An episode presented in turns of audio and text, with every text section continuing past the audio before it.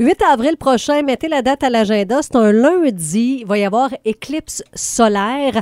Et euh, d'habitude, quand il y a éclipse solaire, si vous vous rappelez quand vous étiez enfant, on explique qu'il faut faire attention, pour regarder nécessairement le soleil et tout ça.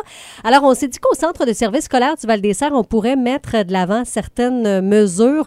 On en parle avec la coordonnatrice aux communications pour le centre de service scolaire du Val-des-Serres, c'est Audrey Leboeuf. Bonjour, Madame Leboeuf. Bonjour, Marie-Ève. Bonjour, Donc, Jean. Du côté du centre de service scolaire, on, a quelques petites mesures dont on va parler. On va commencer par les heures de parcours d'autobus.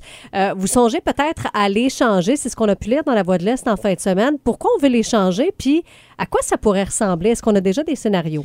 En fait, on est en train de les évaluer, ces différents scénarios-là, et euh, c'est sûr et certain que, étant donné que l'éclipse solaire va avoir lieu entre, disons, 14h et 16h, 16h30, eh bien, ça tombe au même moment où est-ce que euh, nos écoles terminent. Donc, c'est sûr que ça devient donc un enjeu et euh, un peu d'organisation aussi pour nous à aller observer qu'est-ce qui va se passer, les, les élèves dans les autobus et tout ça.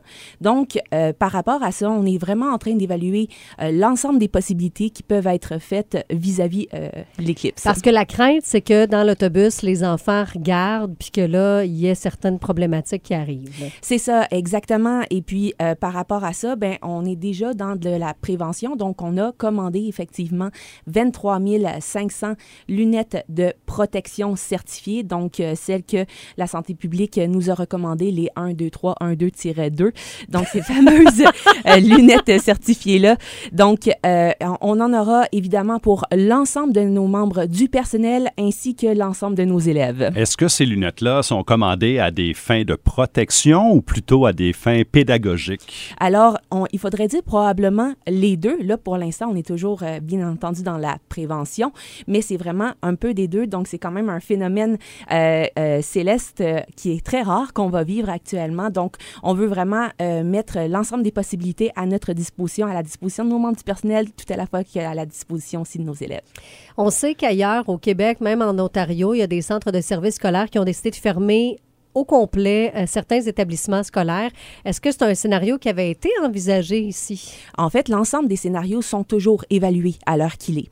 Donc, c'est sûr et certain que euh, de notre côté, euh, l'ensemble de nos équipes sont en train d'observer ça. Et je vais revenir encore à la question de Jean, est-ce que c'est pour des raisons qui sont pédagogiques aussi? L'ensemble de nos services éducatifs aussi sont en train de discuter de, de cette possibilité-là aussi. Donc, c'est sûr et certain qu'on est encore dans l'évaluation.